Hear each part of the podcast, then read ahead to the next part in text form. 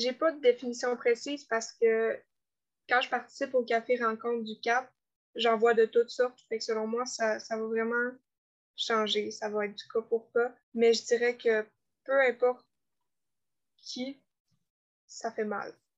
C'est peu importe ce qui se passe, ça fait mal.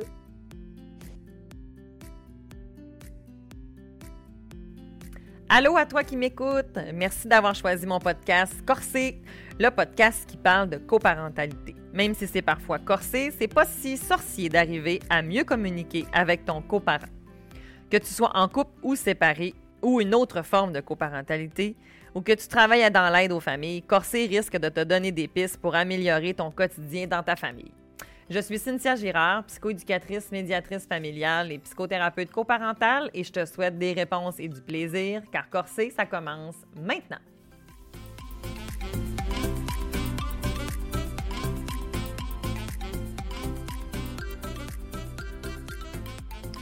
Bonjour à tous.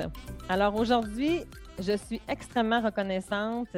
Je suis dans la gratitude et en fait, parce que euh, je reçois deux invités que j'admire de par le témoignage qu'ils vont nous faire aujourd'hui, de par leur présence à Corsé. On est au moment où est-ce qu'on enregistre dans le mois de la sensibilisation à l'aliénation parentale. Et aujourd'hui, je reçois Karine et Maëve qui ont vécu l'aliénation parentale. Bonjour, mesdames. Bonjour. Bonjour. Je suis extrêmement contente de vous avoir. Merci d'avoir accepté mon invitation. C'est très, très choyé d'avoir pris ce temps-là. C'est un plaisir. Alors, euh, j'ai envie, en fait, de voir avec vous, euh, qu'est-ce qui a fait en sorte que vous avez accepté mon invitation? Je ne sais pas si, euh, Maëve, en fait, tu peux te présenter et nous expliquer, en fait, pourquoi tu as accepté mon invitation, toi? OK. Ben, me présenter, je suis Maëve. Je suis un enfant qui a été victime d'aliénation parentale. Puis euh, pourquoi j'ai hmm. accepté? Parce que il faut en parler. C'est un énorme tabou, l'aliénation parentale. Puis quand on en parle, en fait, les gens ne savent même pas c'est quoi la plupart du temps. Puis ça, c'est, ça détruit des vies. Fait que selon moi, il ne faut pas que ça reste comme ça. Il faut, faut, en parler, il faut enlever ce tabou-là. Puis c'est comme ça qu'on peut sauver des familles, éviter ça. Bon, Maëve, quel âge as-tu? J'ai 15 ans. Wow. Bon, ça fait cinq minutes qu'on a commencé, puis j'ai déjà plein de frissons. Et maman, maman, elle, Karine, bonjour. Bonjour. Donc, euh, moi, je suis la maman de Maëlle.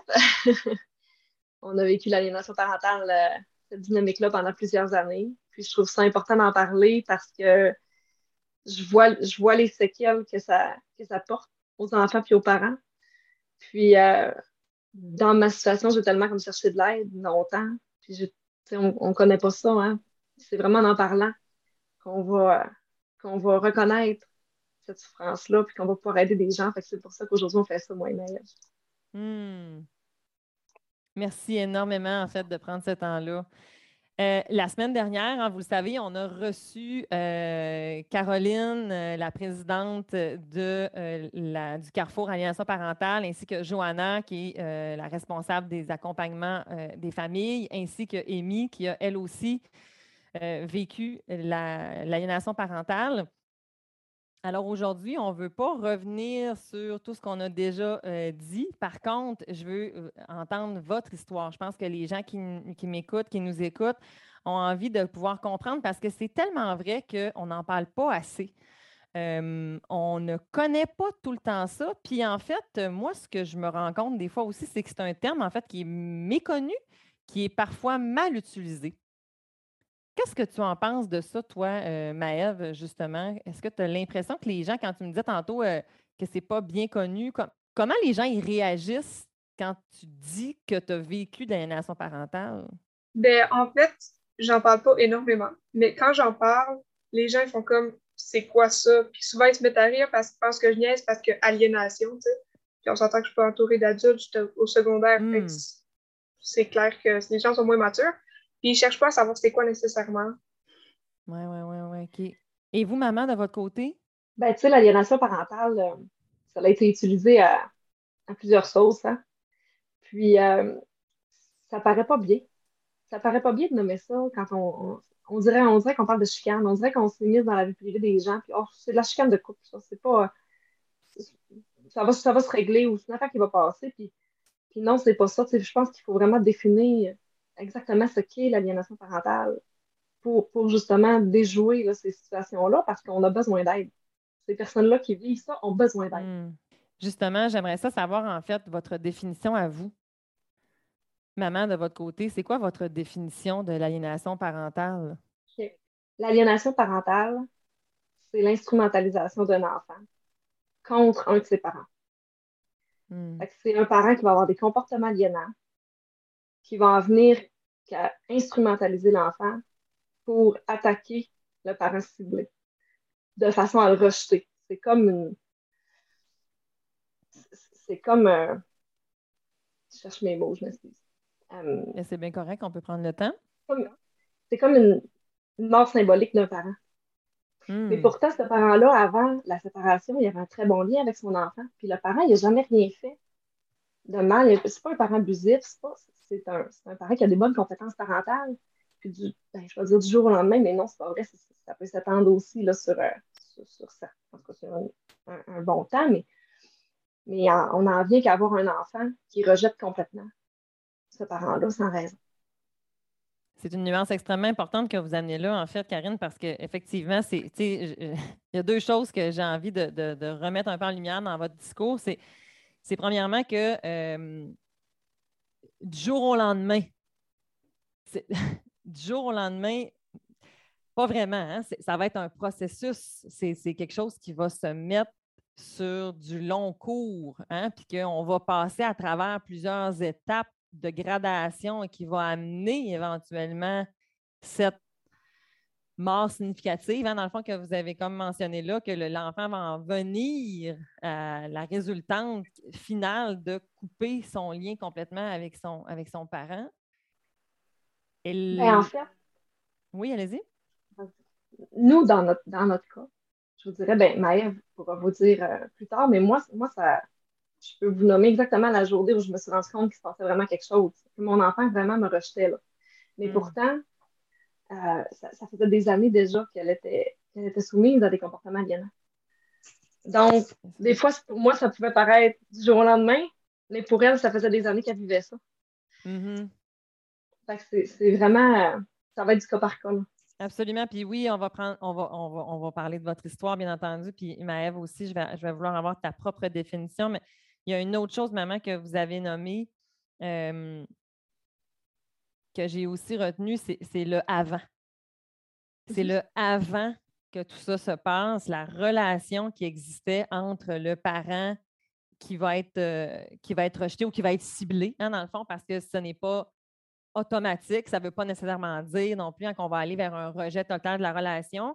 Euh, donc, le parent peut être ciblé par euh, les comportements de l'autre parent, mais avant ça, on avait une relation. Donc, on n'est pas dans quelque chose où est-ce que la littérature, ce qu'elle va nous parler des fois, hein, c'est de l'éloignement réaliste, c'est qu'il y a des raisons avant qui, qui, qui, sont, qui étaient présentes dans un cas, par exemple, de violence, dans un cas, par exemple, de, euh, de, je sais pas de toxicomanie ou de, encore là, puis encore là, ça pourrait très bien se résorber parce que euh, probablement qu'on aura peut-être la chance aussi de voir, mais que dans la mesure où est-ce qu'on travaille cette relation-là, où est-ce qu'on a des contacts qui sont chaleureux, bienveillants, reconnaissance des parents et qu'on met des choses en place, on peut, on, peut, on, peut en venir à reprendre une relation, mais je ne veux pas rentrer plus loin dans ça. J'ai envie d'aller voir Maëve de ton côté. C'est quoi, Maëve, toi, la définition que tu as de l'aliénation parentale? Ben, j'ai pas de définition précise parce que quand je participe au café rencontre du CAP, j'en vois de toutes sortes. Fait que selon moi, ça, ça va vraiment changer. Ça va être du cas pour cas. Mais je dirais que peu importe qui, ça fait mal. Tellement. C'est peu importe ce qui se passe, ça fait mal. Belle nuance, toi aussi, Maëve, que tu amènes là, parce que ce que j'entends, en fait, c'est que on cherche parfois à comme si que euh, quand on parle d'aliénation parentale, on dirait que c'est comme une manifestation de quelque chose, alors mm-hmm. qu'il y a plusieurs gradations, il y a plusieurs niveaux et que chaque histoire est unique en fonction du parent qui a des comportements aliénants, mais aussi le parent qui, lui, va être ciblé, mais aussi l'enfant. dépendamment de son tempérament, dépendamment de, de, lui aussi son, sa propre histoire, de sa relation qu'il avait déjà aussi avec son propre parent. Donc, donc, chaque histoire est unique, mais dans tous les cas, ça fait mal. Puis ça fait mal sur le long terme. Même après, une fois que c'est terminé, les séquelles qui se passent, ça dure tout le temps. c'est pour ça qu'on veut éviter ça. Absolument, absolument. Si sage. J'ai envie justement maintenant qu'on on puisse aller, si vous me le permettez, qu'on puisse entrer dans votre propre histoire. Euh, j'aimerais que vous puissiez en fait me raconter à tour de rôle. Hein, on, va on va y aller dans cette, dans cette manière-là, par respect de chacune de votre vision de la chose, hein, dans le fond. comment ça s'est passé, tout ça? Euh, puis on va terminer à la fin en se demandant qu'est-ce qu'on peut faire maintenant. Hein? On va regarder aussi cet élément-là. Alors, je débuterai avec Maëf. J'aimerais ça que tu me parles de avant. Avant même que maman et papa se séparent. Comment ça se passait dans ta famille? J'avais quatre ans. J'avais quatre ans, donc je ne me rappelle pas. Tu avais quatre ans quand maman et papa se sont séparés? Oui. Fait que as-tu des souvenirs, dans le fond, avant, là, dans le fond, de, mettons, des vacances ou des affaires, as-tu des choses qui, qui, qui te restent en, toi ou on est petit? Ben, j'aurais tendance à dire oui, mais c'est des souvenirs que je me suis inventés. Genre qu'à force de mes qu'on me le raconte, c'est devenu dans c'est rentré dans ma tête. Il y en a que je sais même pas si c'était ça ou pas. Je comprends. Tu doutes de tes souvenirs, en fait, aujourd'hui? Oui. Tu comprends? Alors, j'ai quatre ans et là, qu'est-ce qui arrive? Ben, mes parents se séparent. C'est, le principe d'un divorce. Puis, euh... Puis euh, mon père, il est allé à l'hôpital pour dépression. Puis, euh, mm-hmm. ça fait beaucoup d'épium. Je me cherche mes mots. Puis c'est, moi, c'est vraiment où est-ce que je peux dire que je commence à me rappeler? C'est en sixième année. Puis c'est parce que je suis habituée de le raconter. Oui. OK. Où est-ce que là, vraiment, la DPJ est entrée dans notre vie? Puis mon père a commencé à avoir des comportements aliénants qui y paraissaient énormément. Il paraissait beaucoup plus, c'était beaucoup plus direct. C'était, sournois quand même, mais c'était beaucoup plus direct. Comme quoi, par exemple? Euh, comme quoi, il nous le disait ouvertement que ma mère, euh, ben, elle nous voulait pour l'argent, mettons.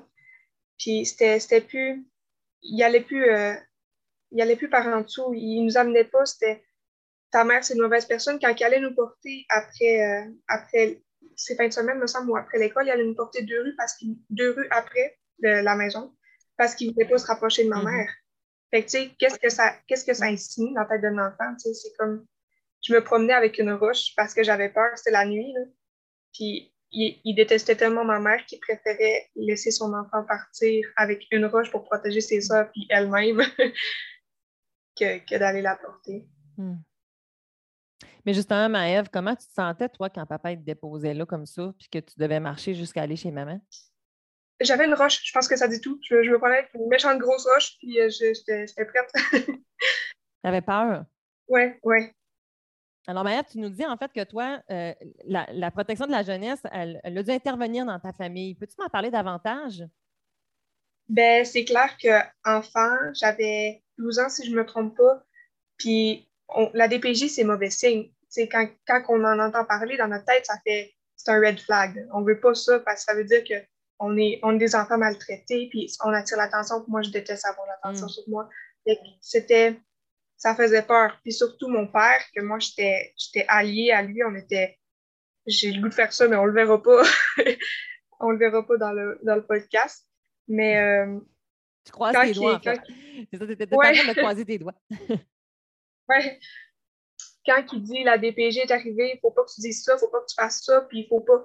Là, ça fait peur parce que ça veut dire que c'est des mauvaises personnes, ils veulent me séparer de mon père, ils sont en train ils, veulent juste tout défaire mon beau petit monde que j'avais. Hmm.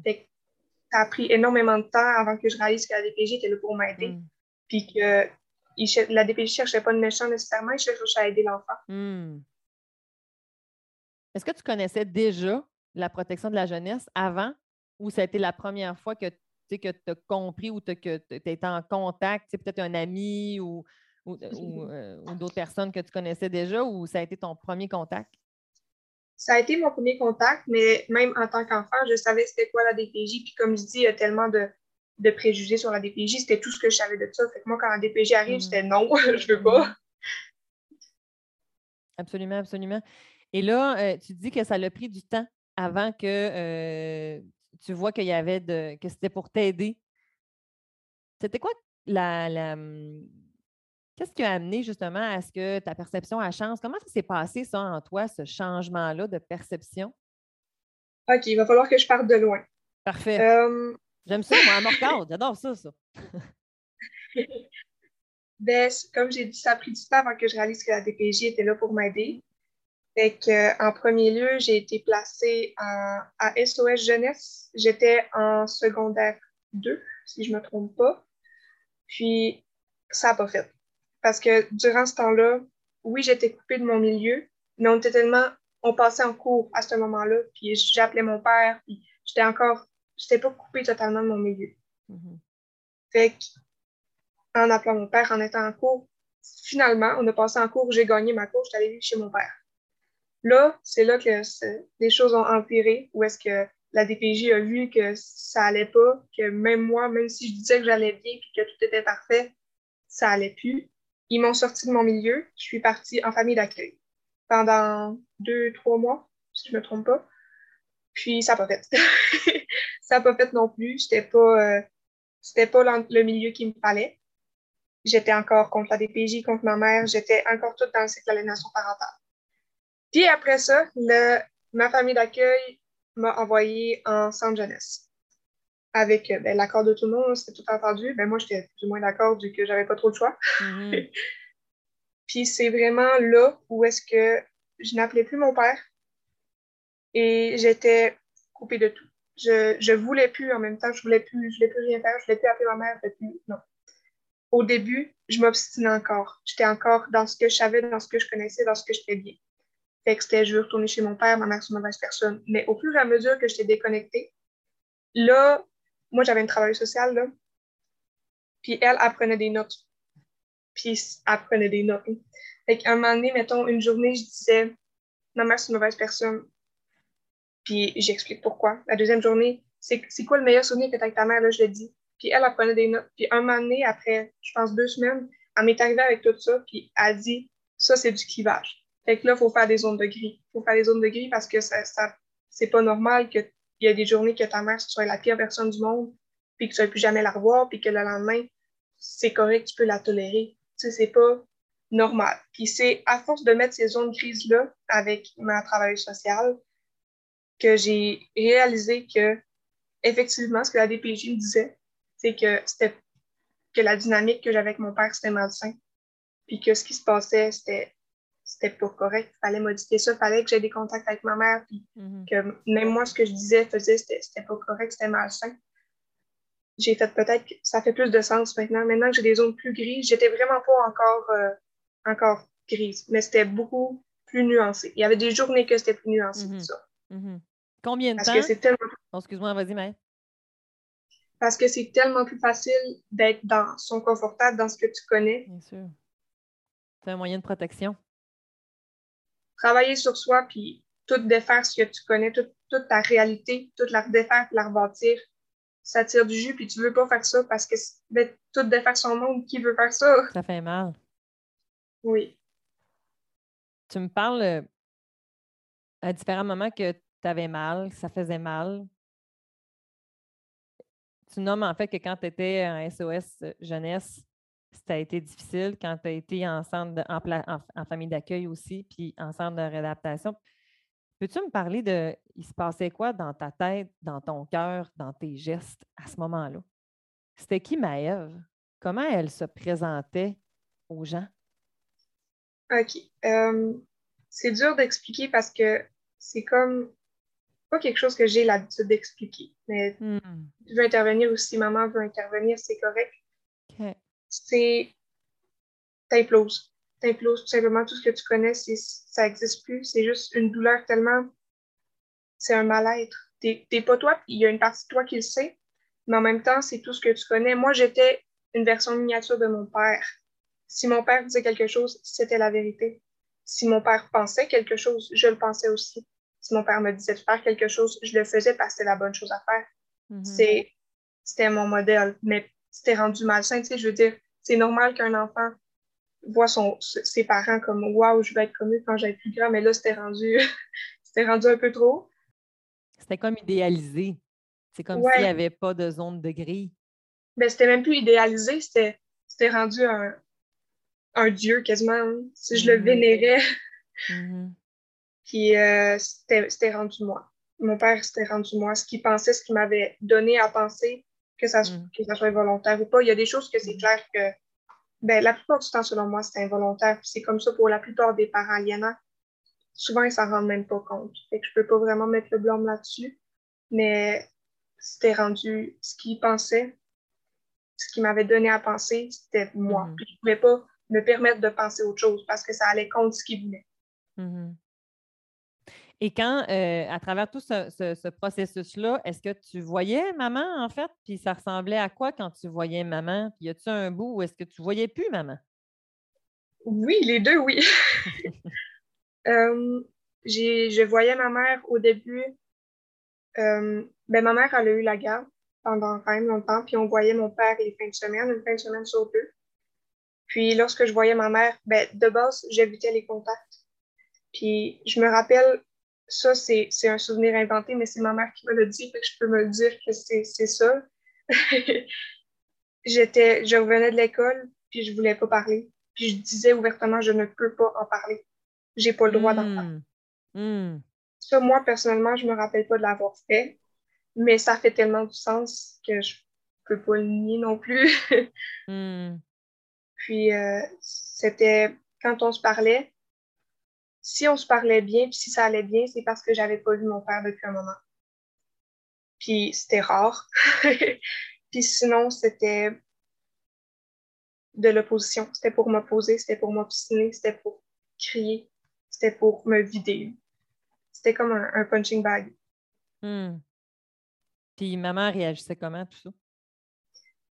Je suis capable de dire ça a, ça a un but ce que je vais dire. Je suis capable de dire quand elle a connu le cap et quand elle a mis les, les, les, choses en application, les conseils en application, je suis capable de dire quand exactement. Ah oui, hein? Tu as vu une différence? c'est quelque chose. OK. C'était quoi le avant puis le après? Le avant, elle était. Ben, moi et maman, on est toutes les deux très sensibles puis on, on est explosifs. Fait que si moi j'explosais, mm. Je la faisais exploser. Puis c'était mm. direct, on s'attaquait, on se piquait, puis c'était sans arrêt. Mais quand elle a connu le cap, là, j'ai comme, quand je voulais piquer, il n'y avait plus de réaction, quasiment plus, il y en avait beaucoup moins. Je me hein? Pourquoi? C'est quoi? Quoi? Maman ne rentrait plus dans le contenu. Maman, maman, elle jouait plus, là. Maman était devenue un contenant à émotion. C'est ça? Ça s'appelait ça. Puis ça, ça, l'a énormément aidé. Au début, j'étais juste plus choquée, en fait, parce que ça ne marchait plus, ça piquait plus. je voulais piquer, mais ça piquait plus. qu'est-ce que je fais? Bien sûr, c'était ta dynamique qui s'était installée là. C'était ta manière de faire. Alors, c'est ça que tu faisais? Oui. Mais pour la, balance, si on veut, il y avait mm. aussi des, Pas ça, moi, ça, au début, ça m'a nuit dans notre relation. Ça a aidé d'un côté, mais l'autre, non, parce que j'étais fru. Mm-hmm. C'est clair? Mais ce qui a vraiment aidé, moi, personnellement, c'est les petites attentions. Je suis vraiment. Tu sais, on a tout un, langage d'amour, si on veut. Il y en a qui vont dire, il y en a qui vont faire des. Ça, c'est ma mère qui m'a appris ça en plus. Tellement. Elle vient de citer le livre des cinq langages de l'amour, là, là? Parce que oui, ben, moi, je, vais nous mettre le lien, OK, dans le podcast. je, vais, je, vais, nous mettre le lien dans la description. Vous allez pouvoir, en fait, aller le rechercher parce qu'effectivement, Maëve, c'est un excellent livre. On n'a pas toute la même manière de, de, démontrer notre amour à, l'autre, en fait. C'est en plein ça, puis c'est ça que, qu'on a parlé. C'était juste, c'est quand même récent que je sais ça. C'était quand j'allais au centre jeunesse dernièrement. C'est vraiment récent. Mais ça, ça a comme expliqué beaucoup de choses. Moi, je suis vraiment. oui. C'est quoi? Tu as 15 ans. Oui. Fait qu'il y a des adultes de 45 ans et plus qui ne savent toujours pas ça encore. Fait que on va se calmer la pression de ça fait pas longtemps. Pour moi, ça fait pas longtemps parce que moi, maman peut le confirmer aussi, là, la psychologie, tout ce qui est cerveau, tout ce qui est. Ça me fascine. je sais Wow. des choses tellement que beaucoup de personnes ne savent pas. Mais mettons, tu me demandes ce que je vais faire à mon examen de demain, puis j'ai aucune idée. hein. Fait que Ouais. faut pas. Disons pas vraiment pas eu un parcours euh, typique. C'est ça. Puis, euh, ben, c'est dans mes centres d'intérêt. Puis moi, comme je disais, c'est. Je suis beaucoup dans le matériel. Je suis pas. Je, je pense à la chanson des années 80, matériel d'or. Mais euh, c'est. Pour moi, c'est. Parce que moi, mettons, quand je vais vouloir dire à quelqu'un que je l'aime, je vais, je vais acheter, je vais acheter, je vais acheter, je vais acheter, puis je vais leur donner des cadeaux. Hmm. Puis c'est comme ça, moi, que je dis que j'aime, que j'aime, que je les aime, parce que ça coûte cher. Puis, mettons, je vais mettre en contexte, nous autres, on est une grande famille. Puis mettre ça égal, c'est pas tout le temps facile. fait que quand on donne des attentions particulières, moi, je suis comme, hein, elle me porte de l'attention, wow. Fait que moi, c'est, c'est Mm. vraiment quand, mettons, ma mère, elle venait me porter un café. Genre, je passais par là, tu sais, je t'ai apporté un café Ouais. ben, tu sais-tu quoi? Je le prends, ton café. Puis ça, ça a vraiment aidé. Mais ça, ça c'est vraiment parce que ça fitait mon, mon, mon langage, mon langage, euh, comment j'exprimais euh, l'amour. Ouais, ouais, ouais, ouais, ouais. Puis, euh, justement, mais maintenant, Maëve, comment, euh, mais, comment est ta relation euh, avec maman et avec papa? Avec mon père, j'en ai pas pour l'instant. Puis éventuellement, peut-être que ça va revenir, mais je suis encore trop, euh, je vais dire à fleur de peau, c'est encore trop vif Ouais. pour que je pense revenir. Mais éventuellement, c'est quelque chose que, qui pourrait se produire. Ok. Puis avec maman, ça va vraiment changer. Ça va, il va y avoir des journées où est-ce que ça va être, on est meilleur chummy, ça va bien, puis on est, on est, on est bien, là. C'est comme, on a toujours, euh, on est bien. Puis il y a d'autres journées, c'est comme, je m'isole dans ma chambre, je veux plus te voir.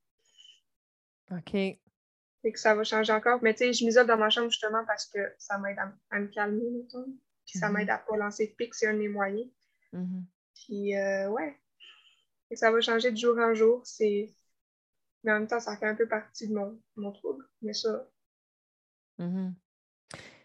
Tu as parlé que tu avais une grande famille aussi, hein, dans le fond. Fait que t'as-tu euh, des contacts avec tes, tes sœurs? ben j'habite avec elle, donc oui. OK. Donc, euh, puis elles, est-ce qu'elles ont encore des contacts avec euh, papa? Oui, ce qui est un grand stress pour moi.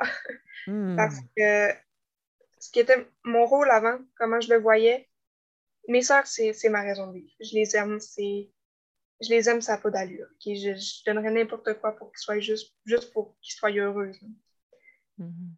Puis si moi, je prenais l'aliénation parentale, si moi, mon père m'en parlait, il se vidait sur moi, mes sœurs, ils l'avaient pas, ce vidage-là. C'était moi qui le prenais, mes sœurs, ils étaient correctes. Puis comme, comme j'ai dit dans mon balado, j'en ai j'en aurais pris trois fois plus. C'était juste pour que mes sœurs aient jamais entendu parler d'aliénation parentale. Puis de savoir que je suis plus là maintenant avec, avec elles lorsqu'ils ont des contacts avec mon père, ça me stresse. Surtout, mais là, c'est moins pire. Mais surtout au début, quand ma, Mhm. ma, ma plus petite sœur, mais pas ma plus petite, mais la, la moyenne, a commencé à, à me parler de comment mon père agissait avec moi. Comme lorsque mon père disait euh, merci, toi tu m'as pas abandonné. Sais, mettons, il regardait mon autre petite sœur, la plus jeune, puis c'était comme, il parlait à, à la plus vieille, mais il, il regardait la plus jeune, genre, ben oui. puis tu sais, c'est remontant pour la, Hmm. la, pour mon autre sœur. Mais pour la cadette, c'est c'est plus difficile. C'est comme piquant. Je comprends. Fait que moi, quand par rapport à ça, j'ai juste le goût de réagir. J'ai juste le goût de dire ben pourquoi j'étais pas là, tu sais, j'aurais pu le prendre ça. Ouais. Tu te sens coupable. Oui. Impuissante, je dirais. Impuissante. OK. Merci, Maëve. Ça me fait plaisir. On va aller voir un peu maman, elle, de son côté. Comment vous avez vécu ça, maman? Puis on va repartir de la base, vous aussi, dans le fond, de le avant, parce que vous, dans le fond, vous n'aviez pas quatre ans. qu'est-ce que, comment ça se passait avant la séparation euh, conjugale, sans rentrer dans les grands détails, bien entendu, mais c'est quoi la relation que vous aviez avec, euh, avec le père, avec les enfants? Comment ça allait, ça? Ben, ça allait bien. Écoute, moi, je ne me suis jamais chicanée avec, euh, avec mon conjoint avant qu'on se sépare. En fait, on s'est séparés c'était plus difficile parce qu'il y avait une, santé mentale euh, fragile. Il, faisait, il avait fait beaucoup de dépression. Puis euh, c'était quelque chose de très, très lourd. ça, l'a mené à, à ce qu'on prenne chacun un chemin différent finalement. On, s'est séparés, mais mm-hmm. au début, c'était dans la bonne entente. Là. Vraiment, on ne s'était jamais chicané avant. Puis, euh, puis c'est ça, petit à petit, ben, moi, je me suis fait un conjoint. Puis, je voyais des comportements qui se produisaient, mais tu sais, je savais que c'était pas correct. Mais en même temps, mais tu sais pas jusqu'où ça peut aller, tu sais pas c'est quoi les, impacts. on essaye juste de, maintenir une harmonie. C'est comme par vague. Il y a des, des, bons moments, des moins bons moments. Jusqu'à ce que là, il y a vraiment un fossé qui se creuse et qu'on rentre dans une, espèce de boucle là, qui, qui, finit pas, où ce que là, on, se rend compte que les impacts sont, rendus chez nos enfants. Mm-hmm. Puis, euh, dans le fond, au début, là, quand vous dites, euh, tu sais, au début, il y avait comme des, vagues, en fait, il y avait des, mm-hmm. il y avait des hauts, il y avait des bas. Mais à ce moment-là, en fait, est-ce que vous étiez accompagné euh, en post-séparation? Est-ce que vous aviez été, par exemple, en médiation? Est-ce qu'il y avait déjà eu des démarches qui avaient été faites à ce moment-là? On a été en médiation au début, ça avait quand même bien été. Puis euh, par après, ben, il y a eu des demandes de garde, différentes demandes de garde. Puis là, ben, ça ne fonctionnait plus. Puis là, euh, ça, a été. Euh, je pense qu'on est allé en cours à toutes les années. Ça fait. les sujets, dans le fond, en cours, c'était pour chaque c'était pour chaque décision ou c'était vraiment la question de on voulait faire des changements au niveau du temps parental? Ah, ça pouvait être n'importe quoi, là. Ça pouvait être le divan, tu l'as gardé, puis finalement, je le reveux. ça, pouvait être n'importe quoi, là. Tout pouvait porter à conflit, là. Tout pouvait porter à conflit. OK. Et qu'est-ce qui s'est passé quand on est rentré dans un creux de vague, là, où est-ce que là, vous avez dit, oh, là. Euh, et puis, peut-être même avant, en fait, là, c'était vous avez parlé, il y avait des, comportements qui vous questionnaient, mais, mais à ce moment-là, vous vous disiez que ça faisait partie du processus de la séparation. Comment vous vous expliquiez ces comportements-là?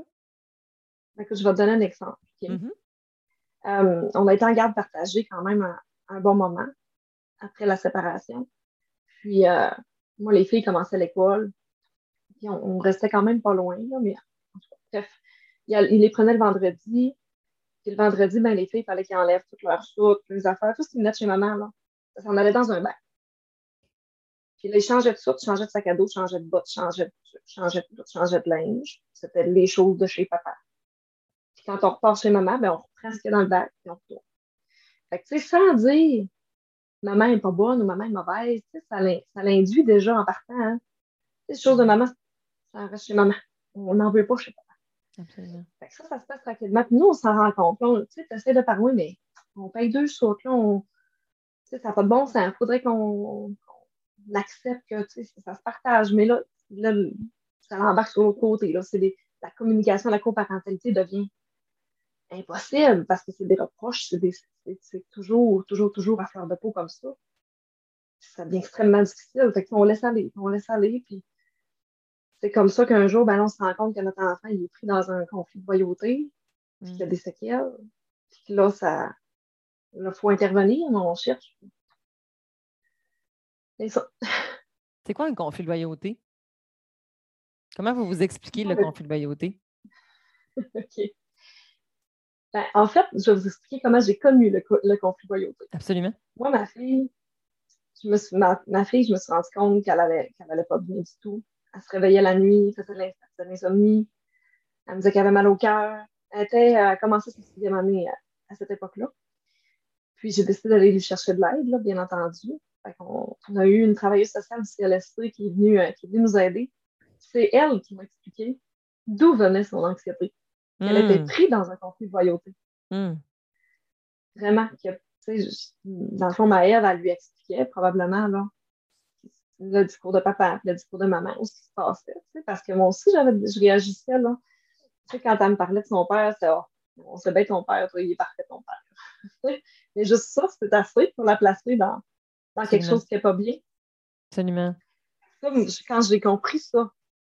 Vous participiez à ce moment-là à la dynamique, hein, un peu comme tantôt Maëve le nommait, là, que justement, quand on arrivait chez vous, ça, il y avait comme il y avait de l'escalade entre vous et elle, mais quand on parlait de papa, ben vous aussi, vous rentriez, vous rentriez dans ce contenu-là à ce moment-là? Bien, sans, dénigrer, sans aller là-dedans. Là. Non, non, mais comme l'affaire du bac, là. Ouvrez les yeux. Ouvrez les yeux. Oui. Des petits comportements si subtils qui nous semblent anodins. Exact, exact. Puis, puis ça, il ben, faut, faut, apprendre à modifier ça, à changer ça pour le bien-être de notre enfant. Mm-hmm. Mais nous, ça a juste comme continué parce que suite à ça, ben Maëve, elle a continué à sombrer. Elle a continué à pas bien aller. Puis on essayait de faire des, des interventions avec la travailleuse sociale. Elle a même essayé de nous rencontrer ensemble, les deux parents. Mais c'était explosif parce qu'il n'y en avait plus de comparentalité, là, c'était pas possible. On avait, on avait un parent qui était tellement, qui avait tellement de colère profonde, tellement, euh, ah, comment je pourrais nommer ça? C'est incompréhensible. C'est incompréhensible, cette colère-là, cette frustration-là. C'est tellement fort qu'on ne comprend pas, qu'on dirait qu'on qu'on n'a pas de moyens, que ça a juste, continué. Fait est, ils se sont tournés vers la DPJ. Puis ça transparaissait partout, là, à l'école aussi. Euh, les professeurs ont fait des plaintes. puis on a fini par avoir euh, par avoir leur soutien.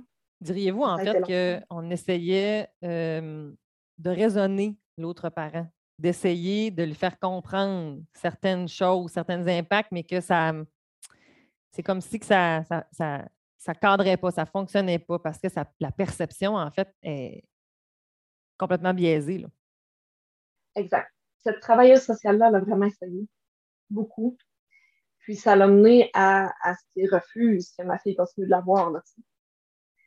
Euh, mais je pense que cette, je pense, là, je ne veux pas parler pour lui, mais je pense que sa colère était tellement grande, puis il, croit tellement en sa version, qu'il dit, ben, il n'y a personne qui comprend.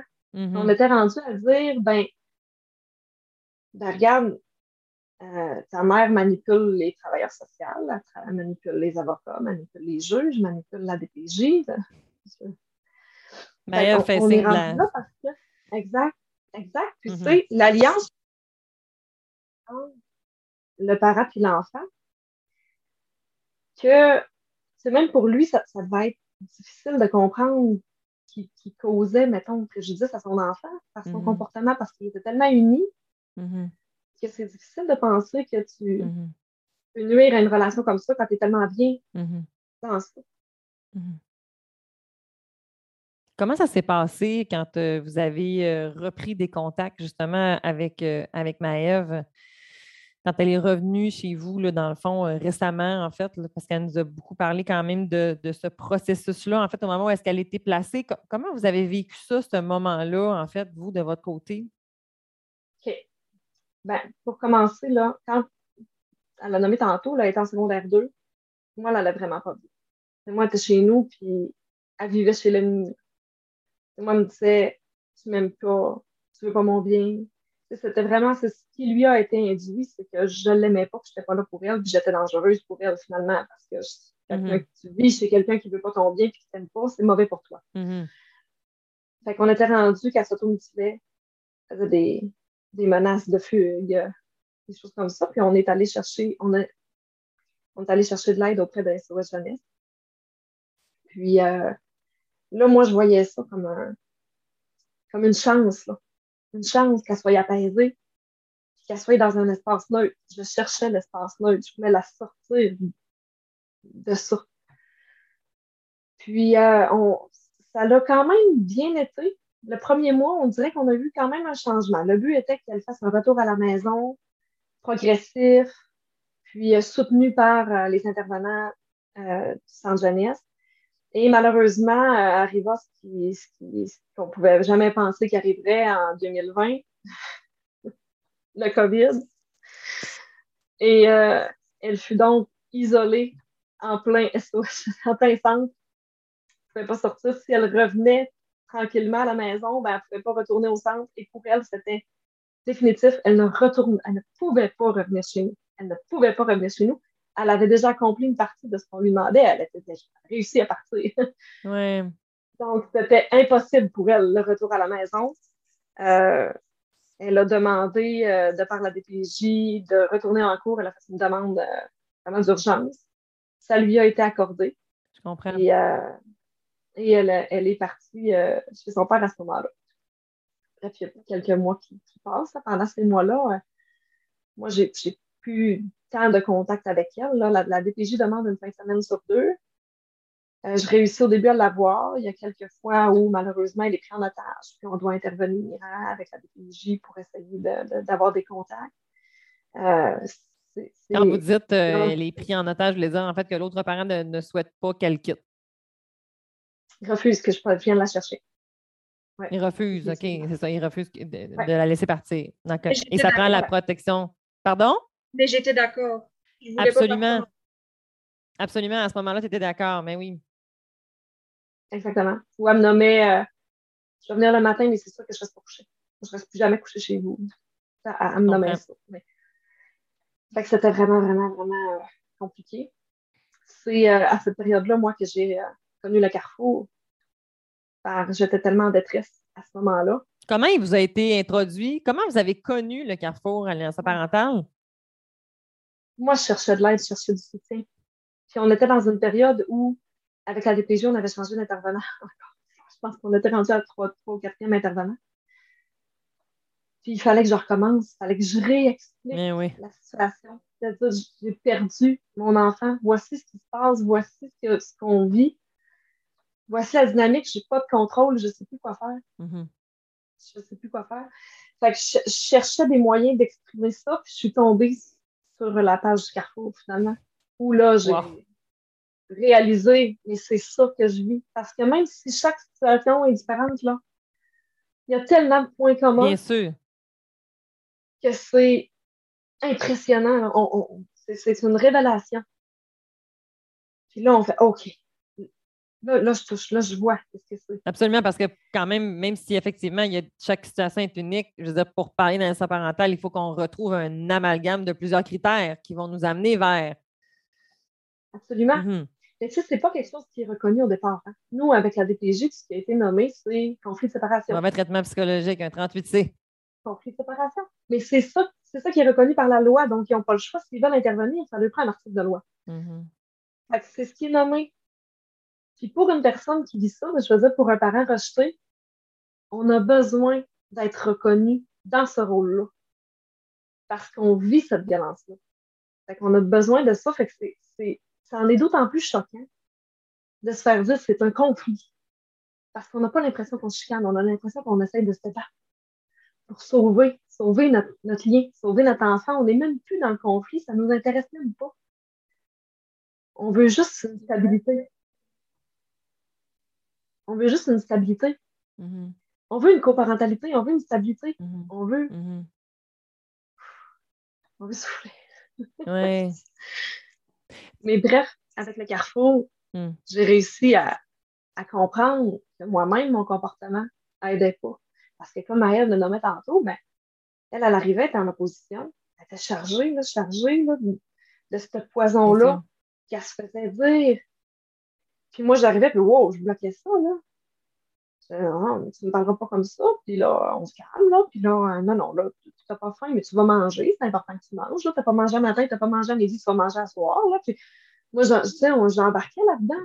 Ah, Karine, c'est tellement important ce que vous dites parce qu'il y, a une énorme nuance à venir mettre entre, la entre, entre le conflit, hein, dans le fond, où est-ce que je, je contribue euh, versus la, la, dynamique dans la relation, en fait, la, la, dynamique relationnelle entre l'enfant et son, et, son parent qui est ciblé ou qui est rejeté, en fait, parce qu'on n'est pas dans les. Encore là, on, on c'est tout en nuance parce que c'est pas la même affaire ou est-ce que c'est les deux qui chicanent à la même, dans la même à la même euh, égalité, si on va dire, là, mais c'est pas la même chose. Là, ici, je suis en réaction, j'essaye de, de, trouver la faille pour être capable de recréer un point de communication avec l'autre parent, mais aussi avec mon enfant. Mais là, j'embarque là-dedans parce que moi aussi, je suis un humain. Fait que moi aussi, j'ai mes défenses, moi aussi, j'ai mes moyens, mais là, mais c'est pas la même affaire que si on est en l'expression qui me vient, c'est un combat de coq. Là, là, c'est, on n'est on pas, on pas là-dedans. C'est pas pareil. C'est pas la même affaire. Non, non, on n'est pas là-dedans. On n'est pas là-dedans, mais on reste mm. dans une dynamique où tout le monde, on est tous en relation. Ah oui, oui, oui, ça, c'est tout à fait, ben tout à fait. Exactement. D'où le fait que l'intervention n'est pas uniquement sur le parent qui a des comportements aliénants, mais aussi sur le parent qui est ciblé ou qui est rejeté, en fait. Là. Exact. Mais pour ça, pour comprendre que nous, parents ciblés, rejetés, on a un impact, ben, ça prend quelqu'un qui nous dit. Et là, c'est ça que le Carrefour Alliance parentale vous a permis de comprendre. Définitivement. Ça, ça m'a aidé beaucoup. J'ai compris que j'avais, j'avais un pouvoir. J'avais la chance d'avoir parfois encore des contacts avec mon enfant. Fait qu'il fallait que j'utilise ça au maximum pour apaiser ma fille le plus possible. C'est important ce que vous venez de dire là. Et que c'est important ce que vous venez de dire là, je vais le répéter, OK? J'ai du pouvoir. Puis des fois, le parent qui est ciblé, qui est rejeté, il pense qu'il n'y en a pas de pouvoir. Puis c'est pas facile, puis c'est difficile. Puis le pouvoir ici, c'est pas dans la connotation négative de vouloir prendre, de renverser la patente. C'est pas, pas ça. C'est que je, peux travailler sur ma relation avec mon enfant quand même que l'autre va changer ou que l'autre ne va pas changer, je peux avoir un certain impact à différents niveaux, on s'entend, là, mais... Exactement. Il faut, nuancer quand même. Absolument. ça peut prendre du temps, ça peut prendre des années, ça peut marcher, ça peut ne pas marcher. Absolument. Mais nous, on a été chanceux dans notre, dans notre cas, ça a quand même fonctionné. c'est là où ce que Maëlle vous a dit tantôt, je peux vous dire exactement quand est-ce que ma mère a connu le cas. C'est à peu près un mois avant que, que, la DPJ la retire du milieu de son père. Je pense que ça a eu quand même un, bon impact parce que, mm. ben, vu que j'alimentais plus, mm. ben, elle, ne pouvait plus rapporter mm-hmm. tant de choses parce qu'elle, c'était son mode aussi. Là. Moi, je vais chez maman, puis je ramène le mauvais de chez maman. Mm-hmm. Puis on s'entretient ensemble, moi et mon mm-hmm. parent.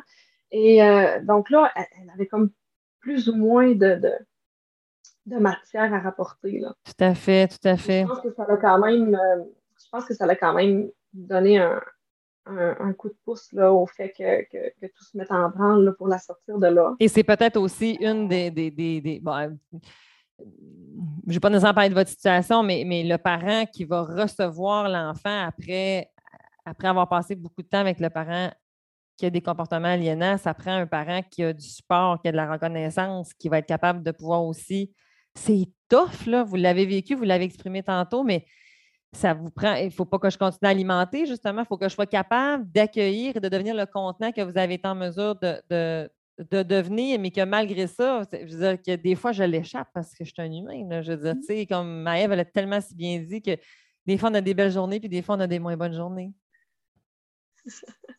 Absolument. Absolument. Au, au, début, quand nous, il y a eu plusieurs années, dans le fond, où elle revenait et elle était chargée. Là, mm-hmm. J'avais pas cette mentalité-là de mm-hmm. d'apaiser mon mm-hmm. enfant. L'ai alimenté, mais en même temps, l'enfant joue un rôle actif là-dedans. lui aussi alimente. C'est ça. C'est vraiment une dynamique où ça prend une intervention au niveau des. Moi, j'ai le goût de dire au niveau des, de toute la dynamique complète. La famille. Tout le monde a besoin d'aide là-dedans. Tout le monde souffre. Tout le monde souffre. L'intervention familiale intensive qui va durer pendant plusieurs temps. Ce n'est pas deux, trois rencontres. Merci, on est terminé. Là, ça va être c'est long, hein? C'est ça. Hein. Absolument. Maëve a été sortie du milieu chez son père, mais elle n'était pas capable de revenir chez nous encore. Moi, j'étais encore la mauvaise personne. Mm-hmm. Elle a été placée en, famille d'accueil, mais la famille d'accueil, ben, ta mère a t'aime. Ta mère, regarde comment elle est là pour toi. Encore là, ben, la famille d'accueil devient mauvaise parce que la famille d'accueil devient n'est plus neutre. Puis je pense que pour elle, juste le fait que ce soit une famille, c'était comme déjà trop. Donc, elle a été placée à, hmm. en centre jeunesse. Hmm. Euh, là, on a, eu, euh, on a eu beaucoup de chance. Hein. La travailleuse sociale, la DPJ est extrêmement compétente. On a eu, au milieu du centre jeunesse aussi, il y a eu des, la travailleuse sociale là-bas ben aussi, elle est extrêmement compétente. Puis j'ai eu une ouverture auprès de ma fille où j'ai pu lui apporter ben, le, témoignage d'Émilie. J'ai placé, on a placé des petites, des petites choses comme ça. Puis elle, ça a fait son chemin dans, sa tête et ça y a pris beaucoup, beaucoup d'interventions. Si elle n'avait pas eu cette chance-là, moi, ma fille, s'est terminée, elle était partie, puis elle me le nomme, là. moi, je t'aurais plus jamais reparlé, maman. Hmm. C'était terminé. Fait qu'on a eu, hmm. on a eu beaucoup de chance de ça, mais on se rend compte finalement au bout d'un an que la réhabilitation, c'est vraiment difficile, autant pour elle que pour moi. Bien sûr. On a chacun nos déclencheurs, chacun nos, euh, notre façon de, le voir. Puis elle, ben, en même temps, elle va, ça reste un enfant lyonnais. Tant qu'on n'a pas, euh, qu'on n'a pas déconstruit ça en elle, ben, elle continue à l'être. Tout à fait. C'est un travail. On, hein. travaille, on travaille fort. Absolument. ça prend de l'amour.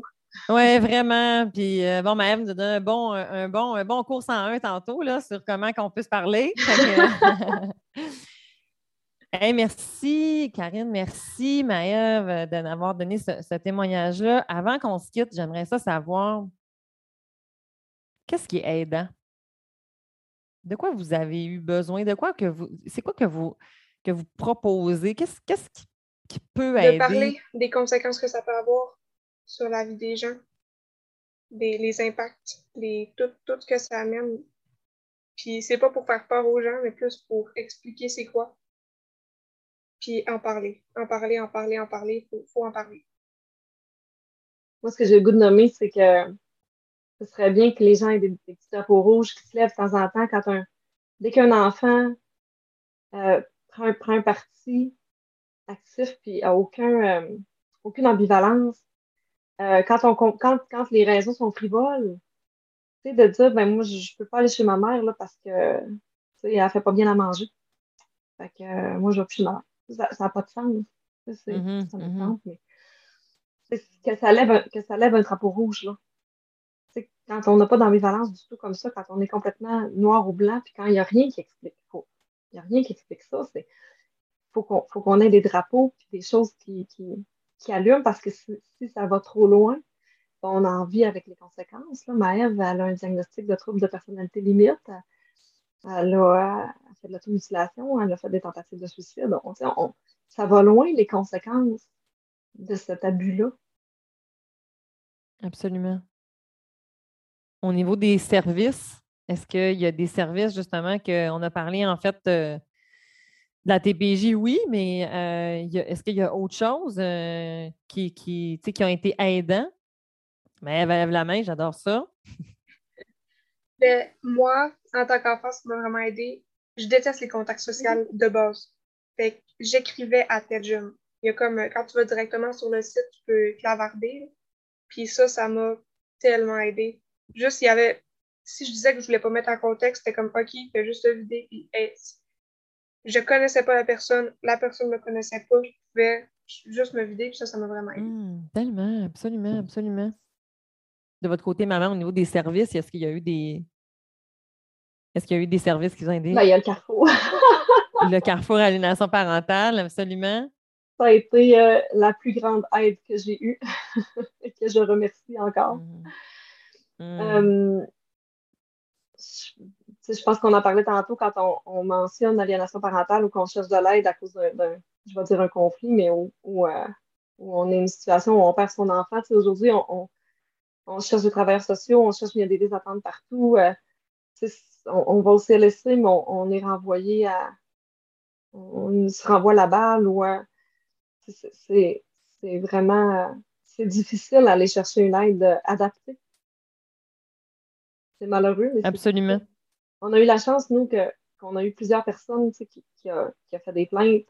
Ça a, ça a été retenu, mais c'est pas le cas de tout le monde. Puis encore là, quand on est un parent ciblé, on est démuni. Puis on paraît pas stable. parce qu'on cherche tellement de l'aide que la, la, la, première idée, la première image qu'on apporte, c'est pas stable, tu sais, c'est pas, pas, une belle image. On est tellement en détresse. Il faut que les gens aillent au-delà de ça. Il faut vraiment aller, aller voir la dynamique familiale complète, tout ce qui se passe pour être capable de mettre un, mot sur ça. Absolument. Aller au-delà du discours. Exact. Travailler dans le cœur de la famille, dans la dynamique familiale, c'est. Exact. Et ça, c'est pas tout le monde. C'est pas n'importe qui. C'est pas. C'est oui, on peut avoir, tu sais, ce que j'entends aussi, c'est quand le réseau fonctionne, et ne peut pas nous prendre en charge tout de suite, hein, dans le fond, parce qu'effectivement, ou même quand il y a des listes d'attente, dans le fond, ce que j'entends, c'est qu'il y a des organismes, hein, dans le fond, il y a des organismes communautaires ou il y a des organismes comme le, le, Carrefour Alliance parentale qui peut aussi venir aider, mais d'aller chercher du soutien pour pouvoir être accompagné. Absolument. Il de ne pas rester tout seul avec ça, puis d'aller chercher, et j'aurais le goût de terminer là-dessus sur, sur les zones grises d'aller mettre du gris. Mm. Merci énormément de votre passage à Corsé. Je suis extrêmement reconnaissante, Maëve, Karine, de votre ouverture, de votre générosité. J'espère que ça sera aidant. Je crois que ce sera aidant. Et euh, qui sait, on se retrouvera peut-être dans, quelques temps pour pouvoir voir où est-ce que vous en êtes. Euh, j'avoue que vous êtes euh, tous deux très attachantes et je vous souhaite de pouvoir sortir de ce cercle qui fait mal. Merci beaucoup. Merci de nous avoir invités. Ça me fait plaisir. Merci. Merci. Encore une fois, ce fut un épisode extrêmement touchante, extrêmement pertinente. Je ne sais pas pour vous, mais moi, j'ai adoré. Je suis extrêmement reconnaissante encore une fois du passage de Maëve et de sa mère. Si vous aussi, vous avez l'impression de vous reconnaître dans une des portions de l'entrevue ou en totalité, je vous invite à ne pas rester seul. Contactez le Carrefour Aliénation parentale, contactez un intervenant, contactez un organisme. Ne restez pas seul, ne restez pas isolé, parce que comme vous avez pu le voir, plus on attend et plus ça peut devenir grave. C'est important d'intervenir dans les plus brefs délais pour être capable de pouvoir briser cette roue qui peut faire mal, comme le dit Maëve. La semaine prochaine, ce sera notre avant-dernier épisode avant la fin de la saison numéro 1 de Corset. Et je vous laisse sur une belle petite piste. Notre dernier épisode qui aura lieu le 1er juin, nous aurons un invité vraiment spécial. Je l'adore. Elle est ultra populaire ces temps-ci sur les réseaux sociaux. Depuis qu'elle a eu une idée folle pendant son congé maternité de partir des petites capsules. Oui, je parle bien de Sarah Hamel qui va être avec nous en fait dans deux semaines pour notre épisode clôture de la saison. Alors, je suis vraiment excitée. Je vous laisse sur ça. Je vous invite à vous abonner au podcast Corsé. Je vous invite à me laisser vos commentaires. Et on se revoit la semaine prochaine. Bye bye.